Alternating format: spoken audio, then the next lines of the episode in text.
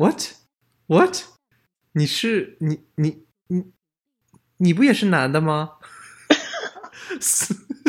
所以，但是你的声音确实有一点迷惑性哈。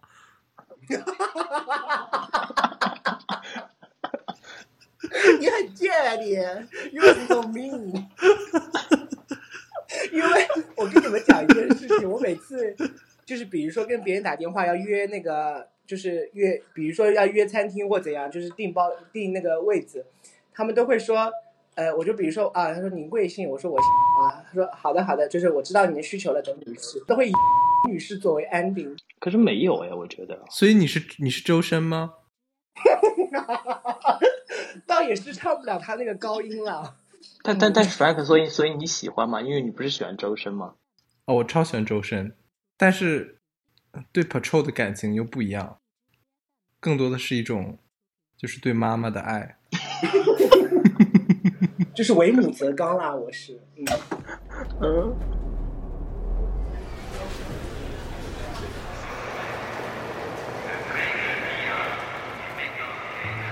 寻找旅行的意义，究竟寻找到了什么？欢迎收听《Note》第二点二季，由三个人闲聊的主题季《走四方》。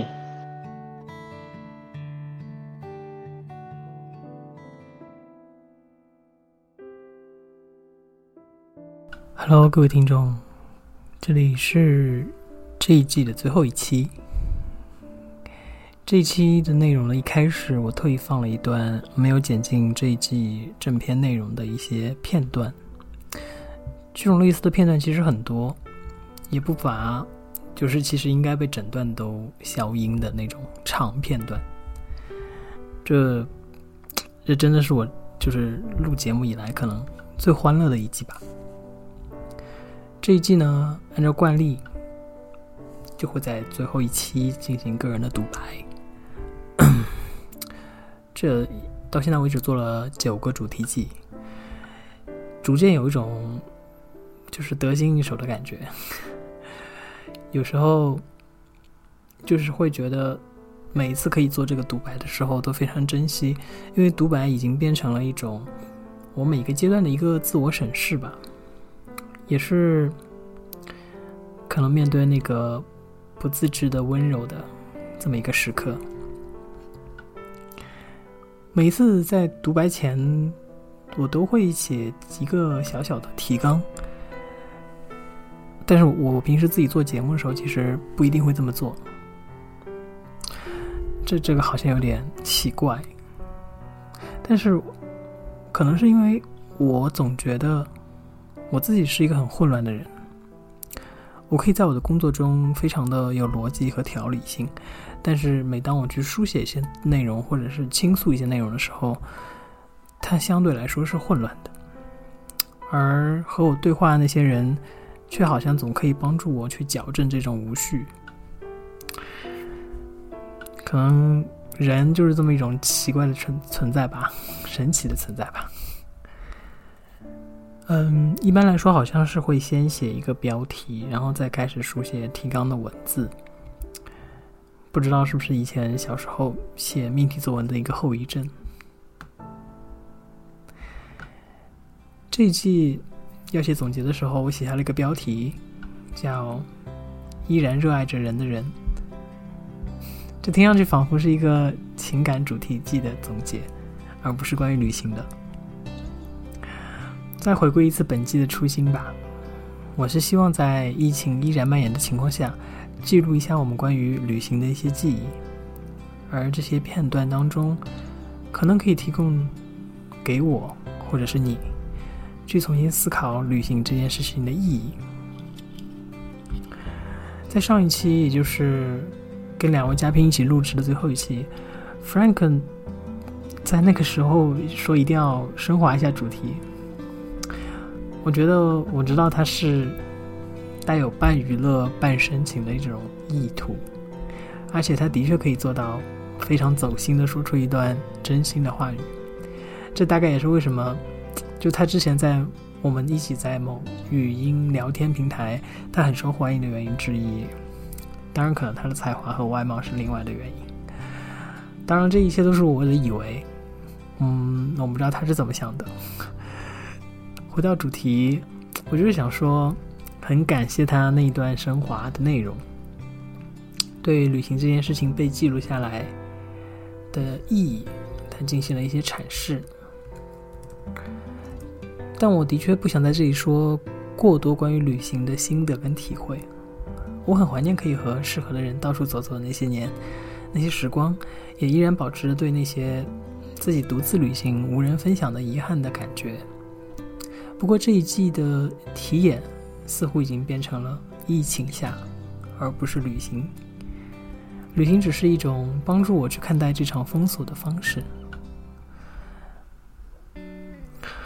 我在这被封锁的日子里，行走于很多。虚拟的社群之间，的确对于人与人之间的距离有些失望，但同时也非常珍视依然可以热爱人的这种认真。所以 Frank 说的话中，我最喜欢的部分是，他说我们终于在半年之后又可以一起聊天的欢愉。这种欢愉，我想如果你有听节目，一定不会陌生，因为这一季的每一集，在我看来，或者说在我听来。真的是充斥着非常非常多的笑声。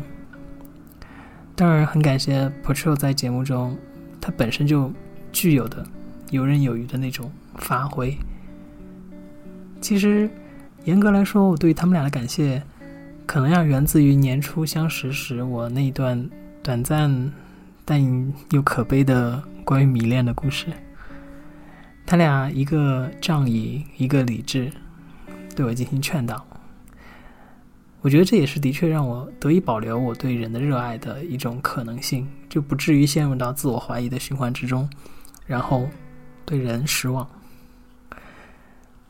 可能就是源于这样温暖的记忆吧，我才会有那么蹩脚的理由邀请他们俩来录这一季的节目。说实话，我们都不是旅行的专家，也不是一个特别在这件事情上有所谓的发言权的人。但就是因为这样的邀请，达成了我记录的心愿。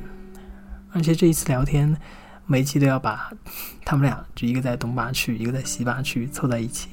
几乎每一期聊天的时候，都是我们三个是一个刚醒，一个要睡，一个是刚吃完午饭，然后非常困的困饱的状态。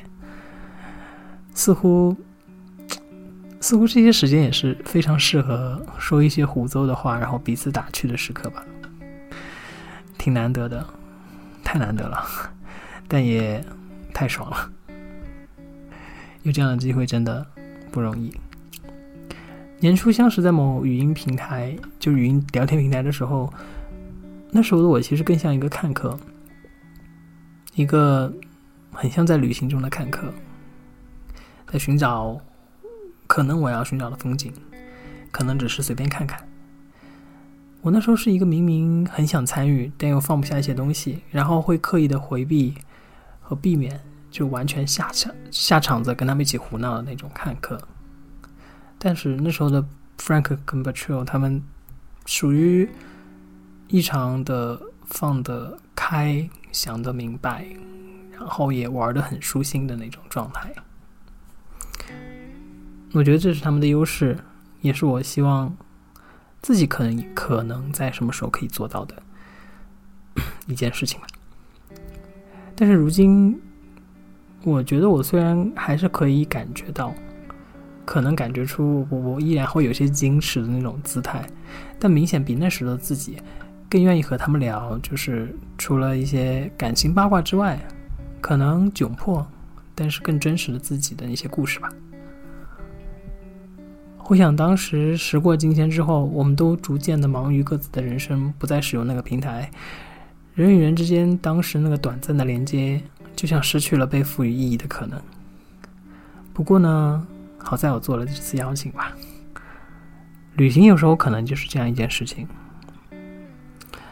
当我试图在聊天中去思考，思考旅行的意义的意义是什么？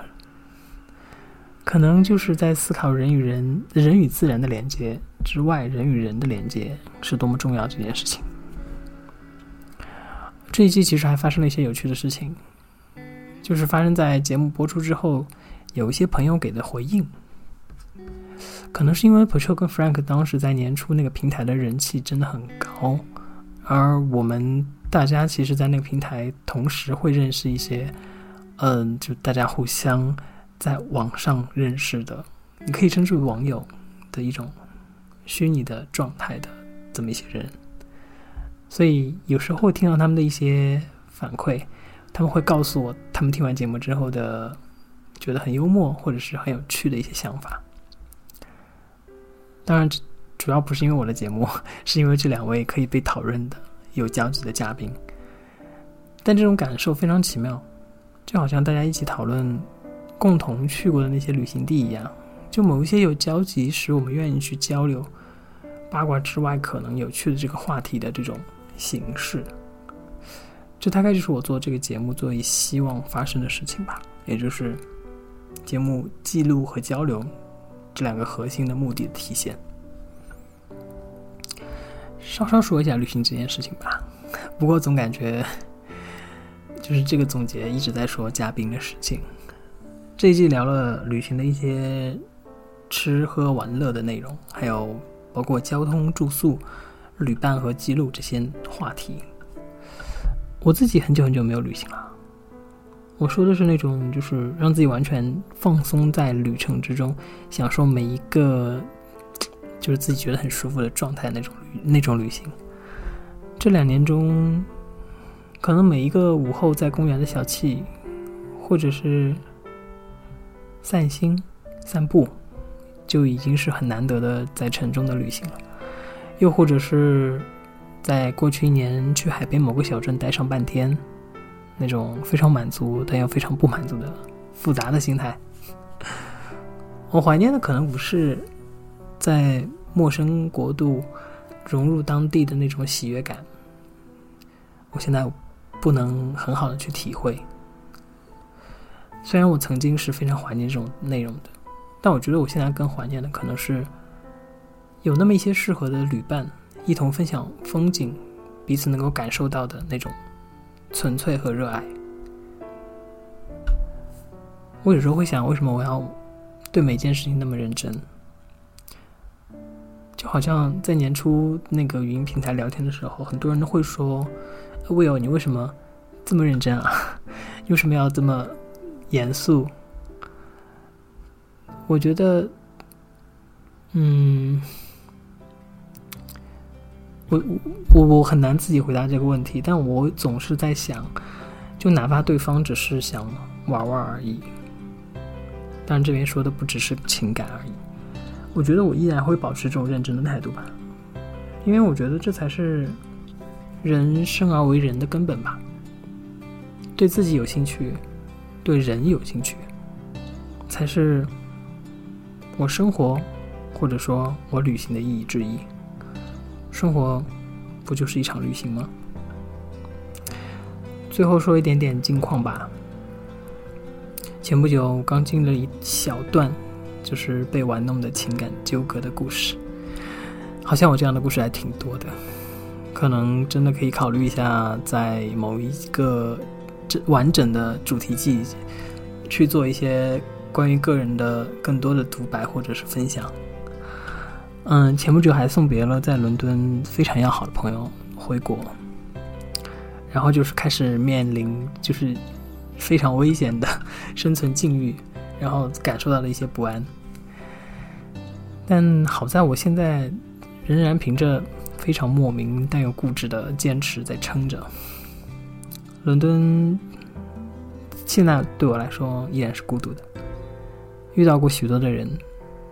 也的确非常奇怪而伤人，但我内心的软弱给予了他们伤害我的机会。我并不是后悔什么，也不至于就是因此就失去对人的希望。我总觉得路上的风景总会有值得被看见的奇妙，我不想放弃看的可能。当然，我也会认真对待我内心之后的每一段旅程。马上就要开始。下一季了，下一季既然说到了人与人之间的连接，说到了对人的热爱，那下一季关于感情的专题就会即刻到来。第四点二季一季度，下周三马上上演。感谢收听本期的 Notes，这里是第二点二季走四方。本节目可以在网易云音乐、苹果播客、荔枝 FM、小宇宙订阅收听，每周三更新。我们下周见。